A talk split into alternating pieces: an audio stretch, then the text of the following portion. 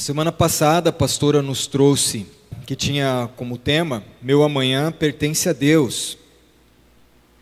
E ela abordou a vida ali de, das mulheres, da Ruth, é, também pelo foco da, do Dia da Mulher ali, né, que já aconte, é, aconteceria na segunda. E, e o foco dessa palavra é que Deus é dono do nosso amanhã, e se a gente se preocupar em conhecer Deus hoje, né, se a gente se ocupar em conhecer Deus hoje, nós não precisamos nos preocupar com amanhã, porque Deus é dono do nosso amanhã. A gente não precisa viver ansioso por coisa alguma. Basta que a gente se dedique a conhecer Deus, o seu amor por nós, a sua graça e os movimentos de Deus no hoje. E o amanhã pertence a Deus e Ele estará cuidando da gente com o amor é, que Ele tem derramado sobre nós. Mas um texto no momento que ela ministrava, o Espírito Santo falou comigo, que é o Salmo 139, né, quando ela citou esse salmo é, no versículo 16: Tu me viste antes de eu, ser, de eu ter nascido, os dias que me deste para viver foram todos escritos no teu livro, quando ainda nenhum deles existia. E ali, é, sentado, quando eu ouvi esse texto, o Espírito Santo já me falou que era sobre esse salmo que eu haveria de trazer a mensagem, eu fiquei então buscando o Senhor para ter a direção de como ele falaria a vida da igreja nessa manhã. E então, Salmo 139 é o salmo que nós vamos estar percorrendo. Você pode abrir a sua Bíblia aí em casa, junte a sua família, né? E acompanhe o Salmo 139. Mas eu vou começar aqui pelo Gênesis. Eu falei que o tema dessa palavra é uma história de amor. Uma história de amor. Deus é amor, a Bíblia diz. Deus é amor. E nós somos criados para revelar quem Deus é. Ou seja, nós somos criados para revelar o amor de Deus e a sua glória a toda a terra. Por isso, no Gênesis, capítulo 1, 27, 28, diz que Deus criou o homem à sua imagem, a imagem de Deus o criou. Homem e mulher os criou. E Deus os abençoou e lhes disse: Sede fecundos, multiplicai-vos, enchei a terra e sujeitai Então, Deus que é amor, nos criou a sua imagem e semelhança. E aí ele nos abençoou com que bênção? Da frutificação. Sede fecundos, é, frutificai, multiplique, enche a terra do meu amor, da minha glória, de maneira que cada ser humano que olhar para um outro ser humano vai ver a natureza de Deus, vai ver a glória de Deus, vai ver o amor de Deus sobre a terra. Então, esse é o propósito de Deus. Deus é amor e Ele nos criou com seu amor para que a gente pudesse manifestar o amor de Deus e revelar Deus nessa terra. Por isso, então, a bênção de nos espalharmos, de crescermos, de multiplicarmos, para que a glória de Deus fosse vista, então, por todos. E no capítulo 2, 24 de Gênesis, diz que o homem deixa pai e mãe e se une à sua mulher, tornando os dois uma só carne. Então, dentro do propósito de Deus, era necessário que o homem, então, é, encontrasse a sua mulher, a sua esposa, e com ela pudesse é, frutificar, gerar filhos de Deus, filhos de Deus nessa terra, para que Deus fosse revelado no relacionamento com esses filhos, a família celestial pudesse se relacionar com a família terrena, pela, pelo vínculo do amor, e todos pudessem então ter a revelação de quem é Deus e conhecer a Deus, que estaria se relacionando conosco através é, da Sua presença em nós e através do relacionamento que teríamos uns com os outros. Então, esse é o propósito de Deus, é, espalhar o seu amor nessa terra. E o salmista Davi, no, no Salmo 139, ele capta esse amor de Deus, né, essa grandeza do propósito de Deus, de nos fazer a sua imagem e semelhança. E ele então relata aqui um dos salmos mais bonitos da, da Bíblia, o Salmo 139. É, e ele aborda aqui o Deus criador, o Deus soberano, o Deus transcendente. Nós vamos acompanhar aqui, você vai ver que o Deus é, majestoso, Criador, soberano, é revelado aqui, mas também fala do Deus relacional, do Deus intimamente pessoal. Ele não só apenas criou todo o universo e o cosmos, está sentado no trono majestoso, mas é o Deus próximo, o Deus que habita em nós, o Deus relacional, intimamente pessoal. E o Salmo 139, ele pode ser dividido aqui em quatro partes, nós vamos focar em três partes, tá? É, que fala justamente da onisciência, da onipresença e da onipotência de Deus. São atributos incomunicáveis de Deus. O que, que são atributos incomunicáveis? Significa que somente Deus é quem os possui. Né? A onisciência, Deus sabe todas as coisas, conhece tudo, sabe tudo. Onipresença, Deus está em todos os lugares. E onipotência, Deus é todo poderoso. Esses são atributos incomunicáveis, só Deus é quem os possui. Então, acompanhe aí na sua Bíblia o Salmo 139, versículo 1 a 6. Nós vamos ver essa onisciência de Deus. Salmo 139, 1 a 6 diz: Senhor, tu me sondas e me conheces, conheces, sabe quando me assento e quando me levanto, e de longe penetras os meus pensamentos, esquadrinhas o meu andar, o meu deitar, conhece todos os meus caminhos, ainda que a palavra me não chegou à língua, e tu, Senhor, já a conheces toda. Tu me secas por trás e por diante, e sobre mim pões a mão. Tal conhecimento é maravilhoso demais para mim, é sobre modo elevado, não o posso atingir. Essa primeira parte do Salmo 139 mostra que Deus conhece todas as coisas. Deus é aquele que sabe de todas as coisas, sabe de tudo, conhece tudo, a sua história, seus pensamentos, suas motivações. Você está desnudado na presença de Deus. O salmista diz que ele sonda, sonda aqui é alcança o mais profundo. Ele nos conhece profundamente, mais do que nós mesmos nos conhecemos, Deus nos conhece. Ele sonda, ele vai, já viu sonda? É um negócio que vai profundo é assim. Deus é onisciente. Ele conhece todas as coisas. Ele sabe todas as coisas. Nós não podemos ter esse, esses atributos de Deus, mas nós temos um, uma parcela deles, eu acredito. Né? Eu lembro assim, você que é pai e mãe que está aí assistindo, que tem filhos pequenos principalmente, eu lembro que que eu e a Vilma, quando a gente olhava as crianças, eles às vezes nem viam que a gente estava olhando o mundinho deles, quando eles eram pequenos. Né? Eu lembro de passar às vezes pelo quarto da Júlia e ela estava brincando com as suas bonecas, suas filhinhas, né? E ela colocava todas as bonequinhas sentadinha, e aí ela ia conversando com as suas filhinhas, e ali ela ficava horas nas histórias que, elas inventa, que ela ia inventando, os nomes que ela dava para suas bonecas, e a gente passava ali e ficava observando, às vezes ela nem via que a gente estava ali. Vezes acontecia com Pedro, que desde muito pequeno se debruçava na, em, em, folhas de sulfite que ele dobrava e fazia os seus, suas histórias em quadrinhos. Né? Então ali ele passava horas fazendo histórias em quadrinho, seus gibis, fazendo, desenhando, criando as suas histórias. A gente passava, olhava e via o Pedro ali é, montando os seus gibis. Depois ele juntava tudo, grampeava e vendia para os avós, né, por um real. Né, e às vezes para a gente também. Tinha tudo, tinha edição, número, tinha sequência. Vocês, quem acompanha aí sabe que era assim mesmo. Muitas vezes o Pedro não via, a gente estava observando ele.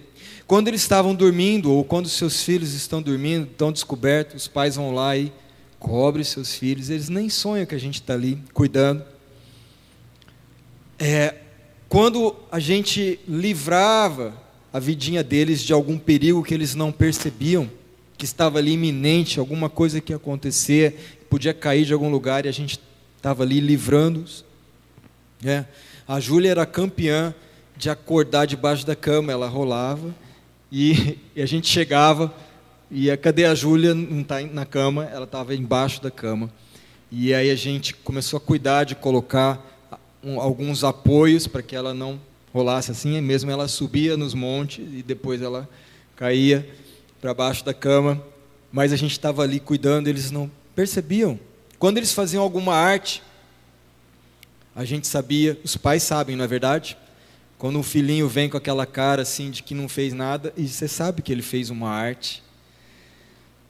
Ou quando um deles chorava, a gente já sabia de longe quem era.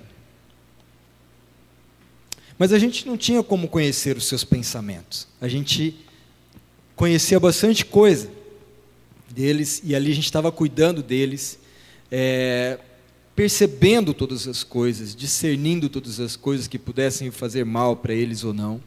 De certa maneira, Deus nos deu a, ser, a nós seres humanos essa parte, mas só Deus é onisciente, só Deus sabe todas as coisas.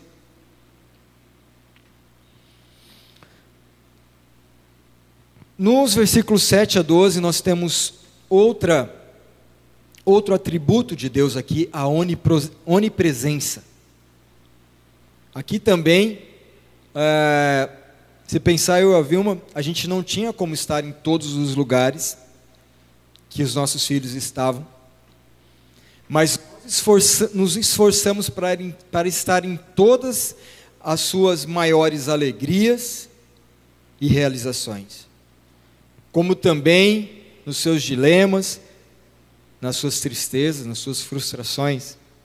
A gente estava se esforçando para estar lá, tanto para se alegrar com eles nos momentos de alegria, quanto para sofrer junto nos momentos de lutas ou de tristezas. Mas a gente não podia estar em todos os lugares. Esse é um atributo exclusivo de Deus. E o salmista fala isso a partir do verso 7 até o 12, acompanhe aí. Para onde me ausentarei do teu espírito? Para onde fugirei da tua face? Se suba aos céus, lá estás. Se faço a minha cama no mais profundo abismo, lá estás também. Se tomo as asas da alvorada e me detenho nos confins dos mares, ainda lá me haverá de guiar a tua mão e a tua destra me susterá. E eu digo: as trevas com efeito me encobrirão, e a luz ao redor de mim se fará noite, até as próprias trevas não te serão escuras. As trevas e a luz são a mesma, a mesma coisa para Deus.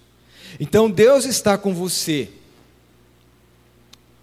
Entenda isso nessa manhã e receba isso. Deus está com você desde o seu ponto de partida.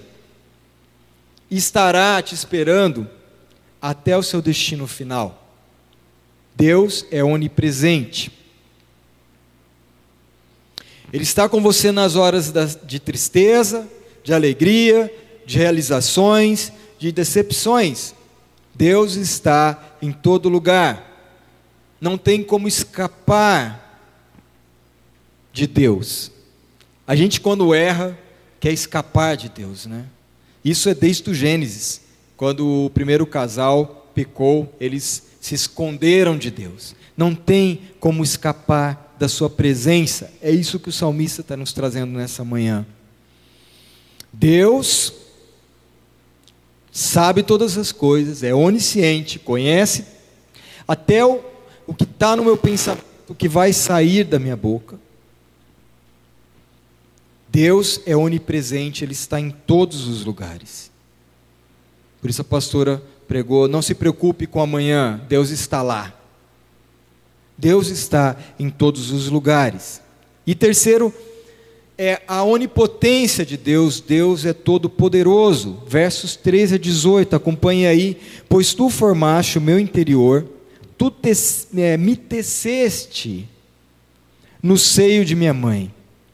Graças te dou, visto que por modo assombrosamente maravilhoso me formaste. As tuas obras são admiráveis e a minha alma o sabe muito bem. Os meus ossos não foram não te foram encobertos quando no oculto fui formado e entretecido nas profundezas da terra. Até o verso 18. Os teus olhos me viram a, a, substância ainda informe, e no teu livro foram escritos todos os meus dias, cada um deles escritos de, determinado, quando nenhum deles havia ainda. Que preciosos uh, para mim, ó Deus, são os teus pensamentos, e como é grande a soma deles, se os contasse, excedem os grãos de areia, contaria, contaria, sem jamais chegar ao fim. Olha, o que o salmista aqui nos traz, nos revela nessa manhã, do amor de Deus, é que Deus é esse artista, um tecelão, que nos teceu no ventre da nossa mãe. Ele entrelaçou, queridos, trilhões de células. Nós estamos falando aqui daquilo que a ciência já sabe. São por volta de 30 trilhões de células no nosso corpo. Você sabia que o núcleo de cada célula possui 2 metros de código genético organizado numa fita? E embora esteja num, num espaço minúsculo, essa fita nem se embaraça. Dois metros de fita, que é o nosso código genético, em cada núcleo da célula. Aquele que no princípio criou todas as coisas, criou o universo, criou as coisas celestes, terrenas, visíveis e invisíveis, pela palavra do seu, do seu poder, já te conhecia quando você ainda era substância informe, quando ainda você não tinha uma forma definida, quando você era célula ali se multiplicando, Deus já estava lá no seu, na sua grandeza, no seu poder, Ele nos criou de modo, como o salmista colocou aqui muito bem colocado, assombrosamente maravilhoso. Ele fala: Eu não consigo entender, eu não consigo, por mais que eu tente aqui é, imaginar, é muito para minha cabeça a grandeza de Deus, o poder de Deus. E no verso 16 ele diz: Então, os teus olhos me viram ainda substância informe. Sabe, você está me acompanhando aqui, eu vou falar um pouco mais sobre isso daqui a pouco. Que Deus nos viu um óvulo sendo fecundado. Mas eu quero te fazer uma pergunta diante de desses atributos de Deus e do seu amor por nós. No que consiste a vida? No que consiste a sua vida? Será que a vida se resume a conquistar algumas coisas aqui na terra, nos satisfazer com isso?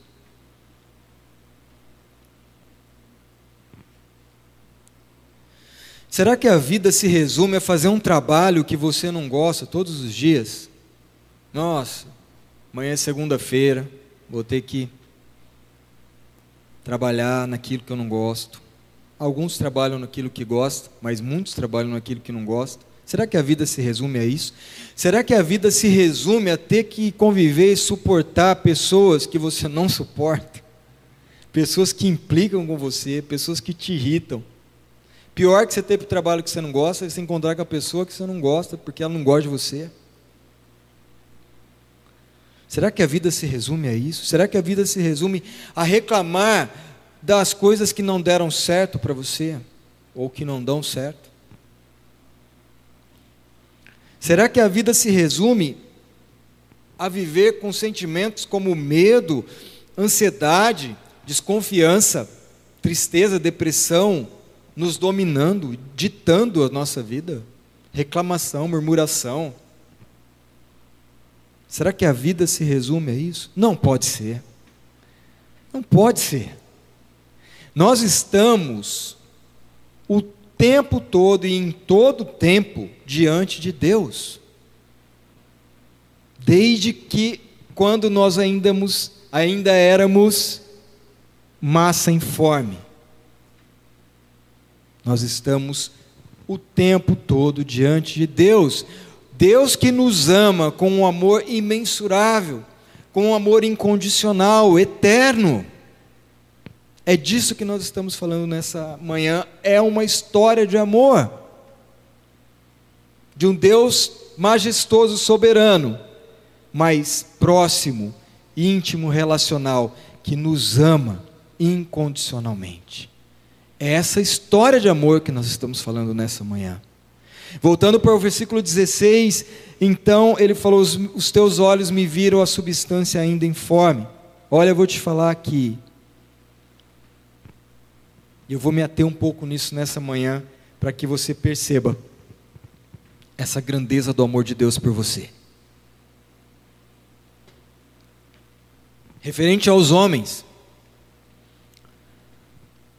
ah, no momento da fecundação, cada ser humano que está aqui, que está aí acompanhando você, na parte que se refere aos homens, venceu cerca de 250 a 300 milhões de possibilidades. Então, quando os espermatozoides vão de encontro ao óvulo, são de 250 milhões a 300 milhões. Então você pensa aí, 250 a 300 milhões de possibilidade de você não ser você. De você não estar aqui, porque outro candidato chegou primeiro. Proporcionalmente, queridos, a distância que esse espermatozoide tem que correr ao encontro do óvulo é como se fosse do Brasil até a África. Proporcionalmente. Um caminho difícil. Não é fácil o caminho. Por isso que muitos vão ficando, vão, vão morrendo, vão se perdendo no meio do caminho, porque é um caminho cheio de obstáculos. Pensa que é fácil conquistar as mulheres? Não é fácil.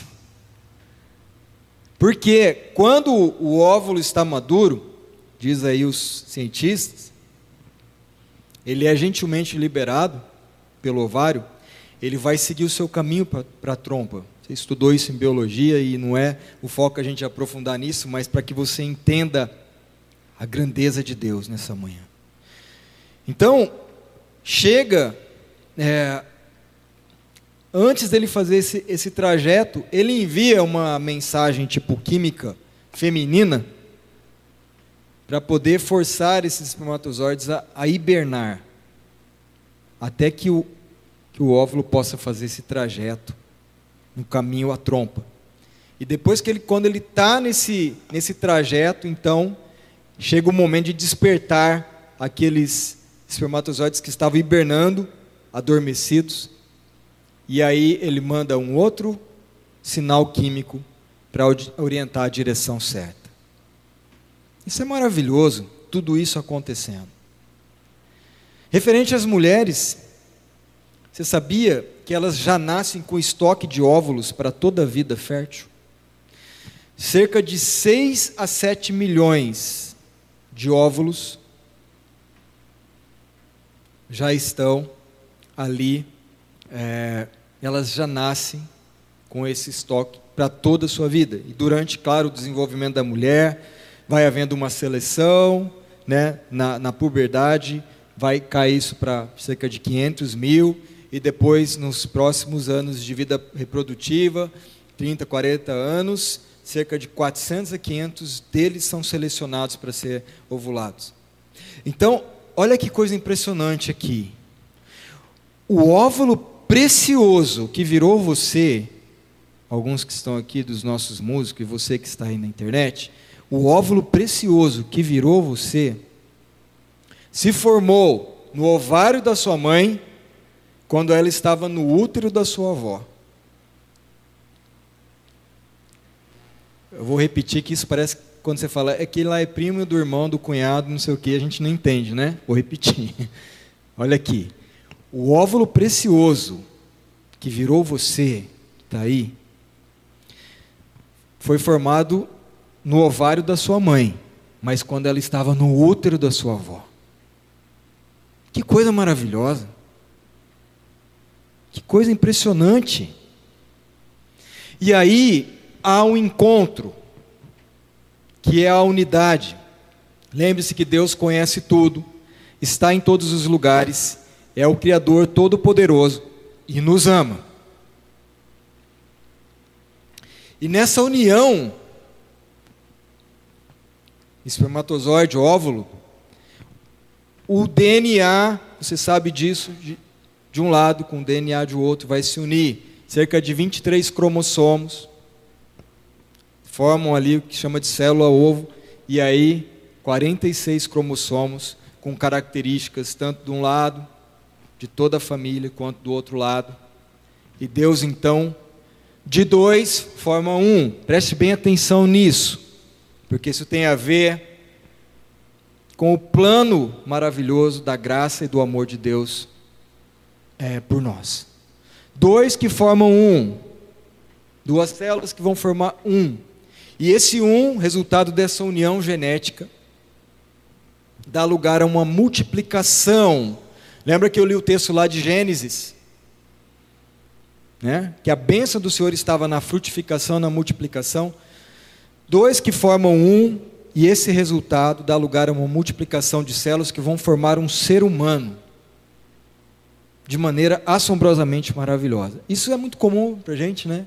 Ver um nenezinho, vai, vai nascer, a mãe está grávida, nasce, você se alegra tal.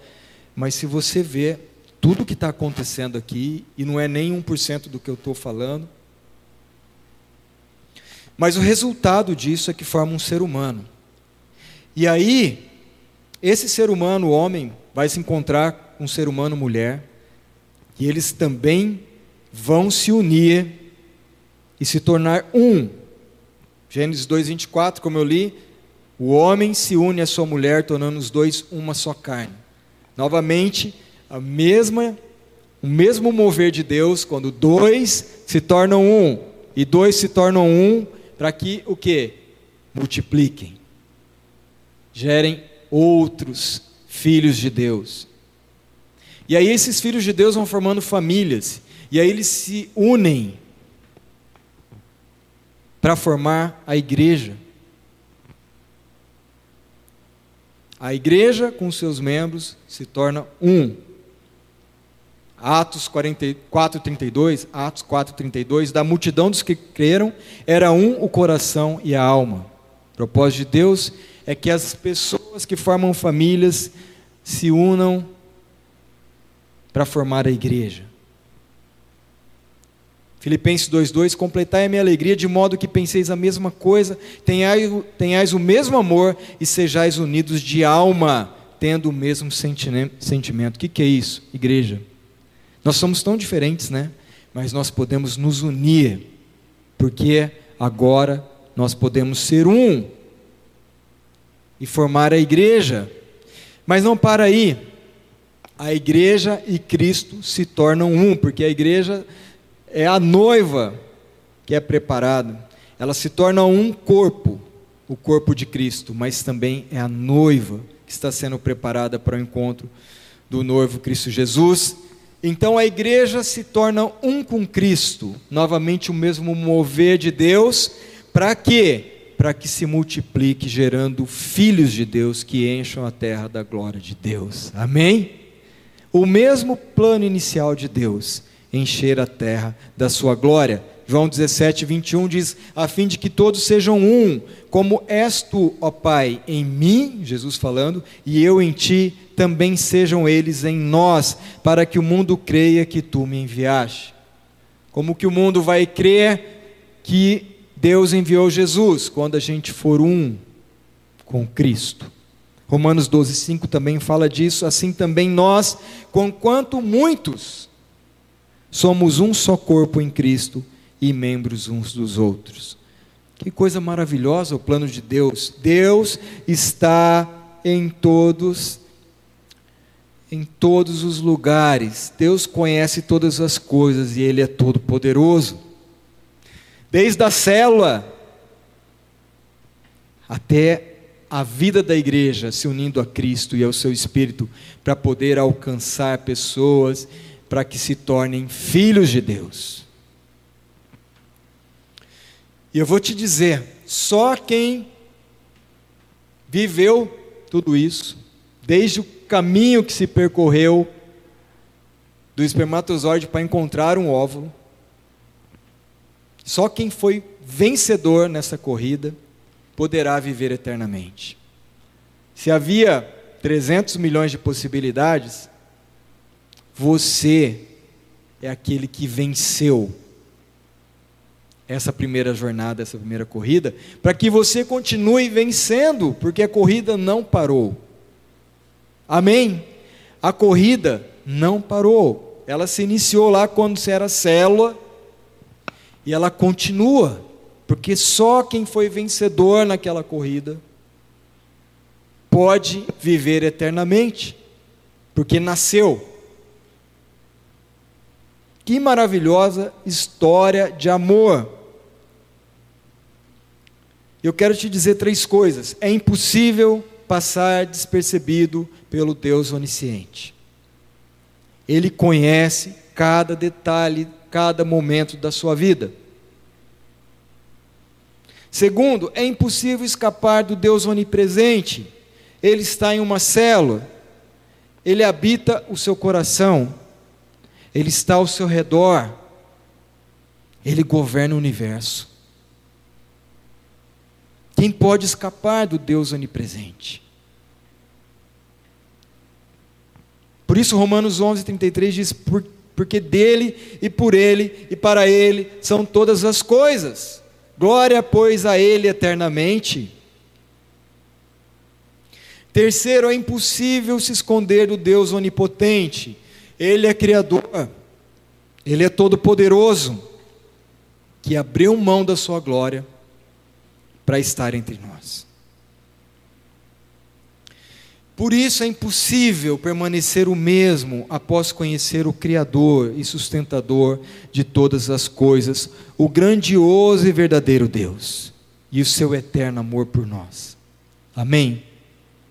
É impossível permanecer o mesmo depois de conhecer essa história de amor, do eterno amor de Deus por nós. E eu estou encerrando. Texto de Isaías 49, 15 e 16. Isaías 49, 15 e 16. Diz assim: O Senhor responde: Será que uma mãe pode esquecer o seu bebê? Será que pode deixar de amar o seu próprio filho?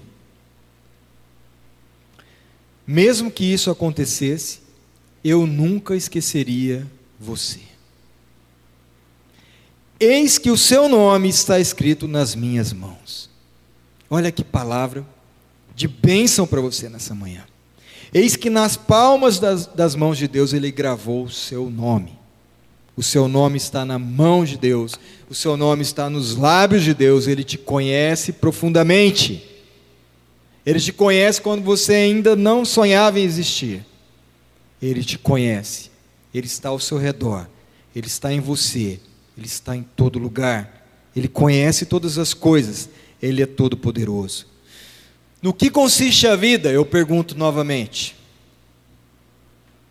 E eu creio que se você prestou atenção aqui, se você esteve aqui online nesse canal, que você encontrou a resposta olhando para essa história de amor. O que consiste a vida?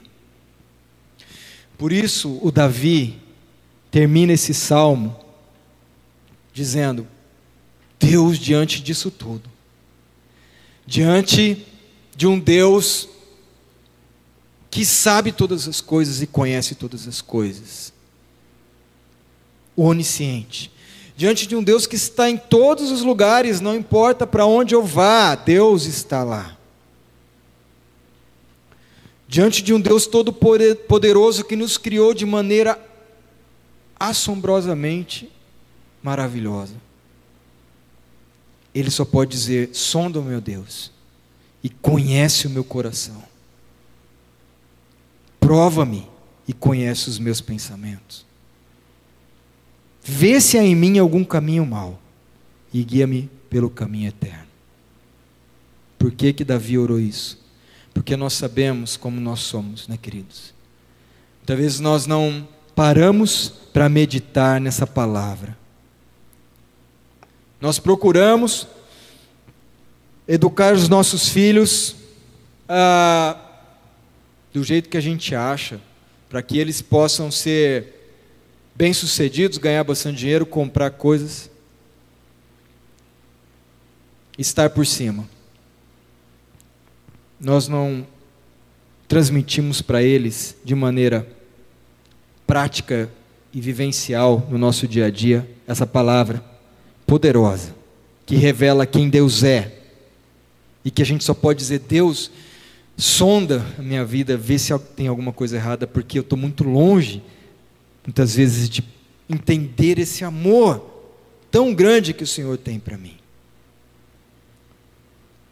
Senhor, vai no profundo do meu ser, conhece os meus pensamentos, porque muitas vezes os meus pensamentos são pensamentos de julgamento de alguém, de julgar uma pessoa, de tirar as minhas próprias conclusões. Muitas vezes os meus sentimentos são de mágoa ou rancor por alguém que fez algo de ruim para mim. Muitas vezes eu alimento esses sentimentos dia a dia, sem perdoar, sem liberar perdão, porque eu faço questão de provar que eu tenho controle. E eu permaneço vivendo e carregando essa pessoa nas minhas costas, porque eu não quero liberar um perdão. Muitas vezes a gente se conforma em viver uma vida enganando a si mesmo e aos outros, defraudando, tentando fazer as coisas por si mesmo, tentando escrever a nossa história, tentando perpetuar a nossa história, para que a gente seja conhecido ou famoso. Não. A gente tem que se dobrar diante de Deus e falar: Deus conhece o meu coração, e se há algum caminho mau, livra-me, Senhor, e me guia por aquilo que é eterno. Aquilo que é eterno. Não é à toa que a gente está aqui, queridos. Não é à toa que você venceu 299 milhões de, de possibilidades. Não é à toa que nós estamos aqui.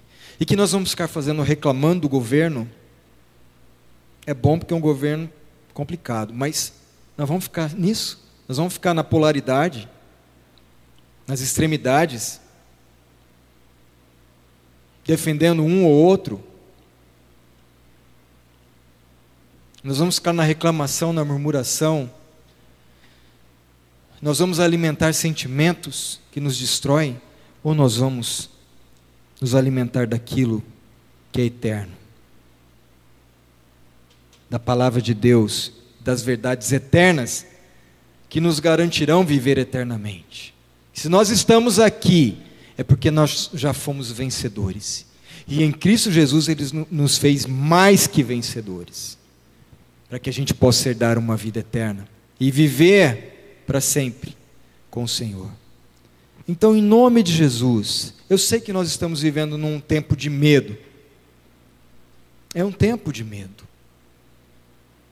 Mas a palavra de Deus diz em 1 João 4, 18, que o amor, que no amor não existe mais o medo. Antes, o perfeito amor lança fora todo medo. Esse perfeito amor que nós entendemos nessa manhã, maravilhoso amor de Deus por nós, imensurável amor de Deus, incondicional, amor de Deus por nós. Lança fora todo medo. Que você se encha desse amor, que você abra o seu coração, a sua mente e você possa ser cheio desse amor de Deus, através dessa revelação da palavra de Deus no Salmo 139. Senhor, tu me conheces todos os momentos, põe isso na sua mente, querido. Não há um segundo sequer que Deus não conheça da sua vida. Não há lugar que Deus não esteja. Não há algo que Ele não possa fazer. Mas Deus é bom e Ele fez isso por amor, para que a gente continuasse o plano de Deus, revelando Deus nessa terra, revelando o Seu amor através de nós, não agora por nós mesmos, mas unidos com Cristo. Pudéssemos nos tornar um, um só, uma igreja um só corpo que pudesse anunciar: Deus te ama. Deus nos ama em todo o tempo, o tempo todo. Deus nos ama. Eu encerro agora orando pela sua vida.